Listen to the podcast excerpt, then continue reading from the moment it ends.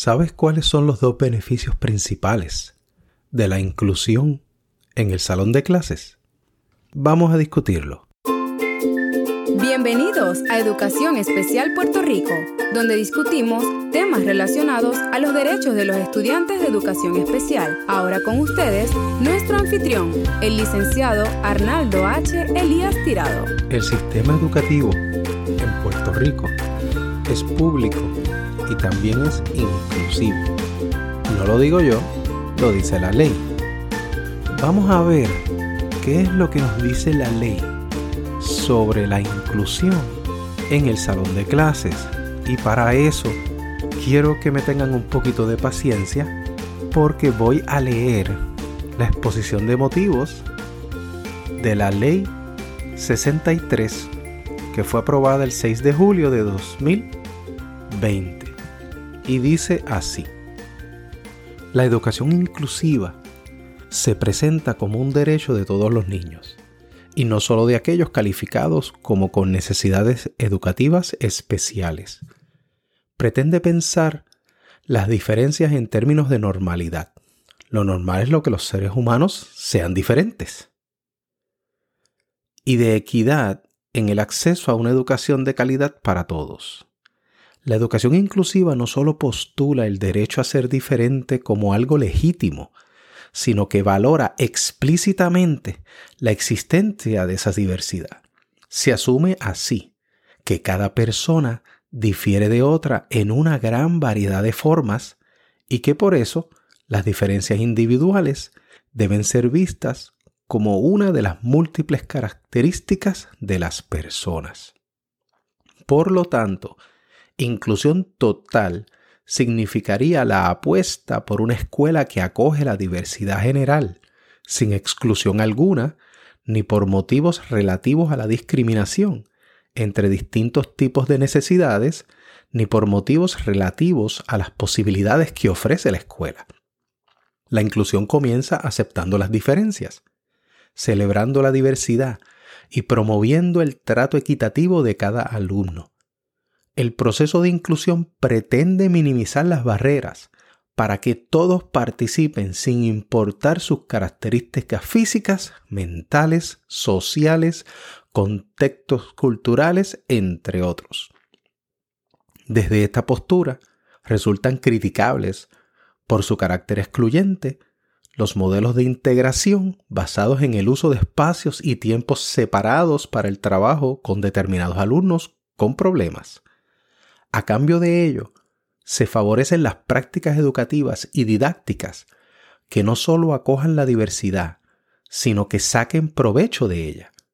Es importante eliminar los sistemas educativos segregativos y propiciar la búsqueda de estrategias, metodologías y espacios incluyentes, buscando que el derecho de educación para todos sea una realidad. Si la heterogeneidad constituye un valor, la homogeneización en la escuela, que a su vez ocurre como resultado de las prácticas selectivas en los sistemas educacionales, es vista desde esta perspectiva como un empobrecimiento del mundo de experiencias posibles que se ofrece a los niños, perjudicando tanto a los escolares mejor dotados como a los menos dotados. Es pertinente señalar que existen diversas propuestas internacionales que muestran estrategias para la inclusión total del alumnado, aunque se debe tomar en cuenta que muchas veces, debido a las características de los estudiantes, la inclusión total no se logra. Sin embargo, hay maneras de incluir y ser incluidos en la dinámica regular de las escuelas, como la creación de módulos de aprendizaje, actividades, talleres espacios extra escolares que propiciarán la inclusión y el aprendizaje colaborativo. Estos principios de la escuela inclusiva están ideológicamente vinculados con las metas de la educación intercultural. Respecto a Puerto Rico, se ha reconocido que son muchos los beneficios de la inclusión para los estudiantes con discapacidad, ya que le ofrece la oportunidad de aprender conductas y destrezas sociales, tales como usar ropa apropiada para su edad, esperar su turno, seguir instrucciones, entre otras. disfrutan de ambientes más estimulantes o motivadores, ya que están expuestos a los ambientes naturales con estudiantes de su misma edad y les aumenta la posibilidad de copiar modelos apropiados a su edad de aquellos estudiantes que no tienen impedimentos. A base de lo antes dicho, se entiende imperativo identificar e implantar todas aquellas alternativas que sean apropiadas para lograr esa verdadera inclusión que todas las leyes promulgadas y las teorías pedagógicas promueven.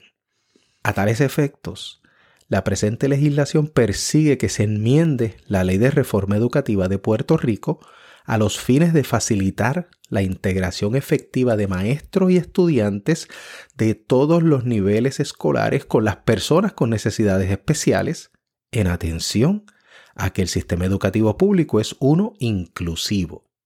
Con el ánimo de lograrlo, esta ley provee para que se ofrezcan cursos a todos los maestros sobre cómo tratar, integrar e incluir activamente a estudiantes con discapacidad dentro de sus salones de clases o sus cursos, que se le ofrezcan a los maestros de salón hogar talleres sobre cómo utilizar cursos e integrar a los cursos existentes elementos sobre el trato y aceptación hacia las personas con discapacidad, así como valorar el potencial de estos, que se ofrezcan talleres a estudiantes con discapacidad y a sus padres y encargados sobre sus derechos, autoestima y liderazgo, sus capacidades, deberes y responsabilidades ciudadanas y que se ofrezcan capacitaciones a los restantes miembros de la comunidad escolar para garantizar el cumplimiento de sus propósitos, entre otras cosas.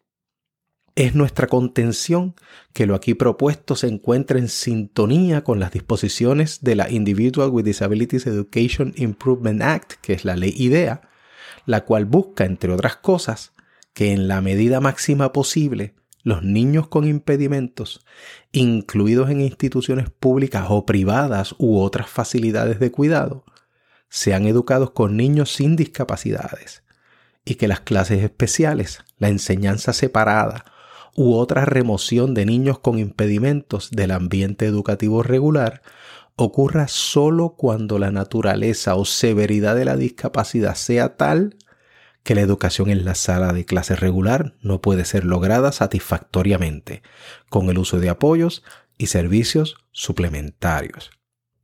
Esto que les acabo de leer es la exposición de motivos de la Ley 63, que fue promulgada el 6 de julio de 2020. Dicha ley derogó la Ley 104 del año 2005, que era básicamente conocida como la Ley de Inclusión en las escuelas públicas, sí, así como lo escucha, desde el año 2005 tenemos en Puerto Rico una ley de inclusión en las escuelas. Esa ley fue derogada, pero lo que se hizo fue que se añadió, se enmendó la reforma educativa, que es la ley 85 del año 2018, para entonces incluir lo que recogía la ley 104 dentro de la reforma educativa y se enmienda la misma en el artículo 10.03 que hablaba ya de inclusión, pues se, al enmendarlo se amplió lo que recogía dicho artículo 10.03 y se trajo todo el texto de la ley 104. Pues, ¿qué sucede? En Puerto Rico continuamos teniendo una ley de inclusión. Inclusión no es lo mismo que integración, pero eso será tema de otro episodio. Pero ¿qué ocurre con la inclusión? La palabra inclusión viene de incluir. Incluir significa que las personas tienen que participar de igual a igual con otras personas dentro de las necesidades que tienen nuestros estudiantes de educación especial para que puedan participar de tú a tú con estudiantes típicos requieren ciertos servicios, acomodos, etc. Por lo tanto, tenemos que buscar esas soluciones, esas técnicas, esos servicios, ya sea terapéuticos, educativos, asistencia tecnológica, modificaciones de conducta, lo que sea, para lograr la mayor inclusión posible de nuestros estudiantes de educación especial dentro, ya sea de la corriente regular o dentro de actividades extracurriculares con estudiantes de la corriente regular. El título de este episodio, fíjense que es cuáles son los dos beneficios principales de la inclusión. Y quizás estamos rompiéndonos la cabeza pensando cómo es que se van a beneficiar los estudiantes de educación especial. Pero nosotros lo vemos de una manera distinta. Entendemos que quienes se van a enriquecer más van a ser los estudiantes típicos regulares. Porque vamos a crear en ellos empatía. Vamos a crear en ellos sensibilidad. Y esa empatía y sensibilidad que van a desarrollar nuestros estudiantes típicos, regulares, los van a enriquecer de manera tal que puedan aceptar las diferencias de otros estudiantes, que aprendan a reconocer esa diversidad funcional y participen activamente de esos procesos de inclusión. Eso va a crear una sociedad completa, inclusiva, sensible y empática a las necesidades de personas con diversidad funcional. Muchos pensarán, bueno, pero es que nuestros estudiantes de educación especial se van a beneficiar de poder participar de la corriente regular. Y sí, eso es cierto, van a tener un beneficio de poder participar dentro de las circunstancias que afecten a cada uno de ellos, pero van a participar con unos estudiantes que van a tener unas destrezas de empatía y sensibilidad gracias a esos estudiantes. Y por eso es que entendemos que los dos beneficios principales son el desarrollo de la empatía y la sensibilidad para poder nutrir a nuestra sociedad para el futuro. Este ha sido nuestro episodio para el día de hoy. Compartan esta información con todas esas personas que puedan beneficiarse de la misma y que puedan ayudarlos a aprender de una manera holística todo lo que tiene que ver con la educación especial. Nos vemos en la próxima.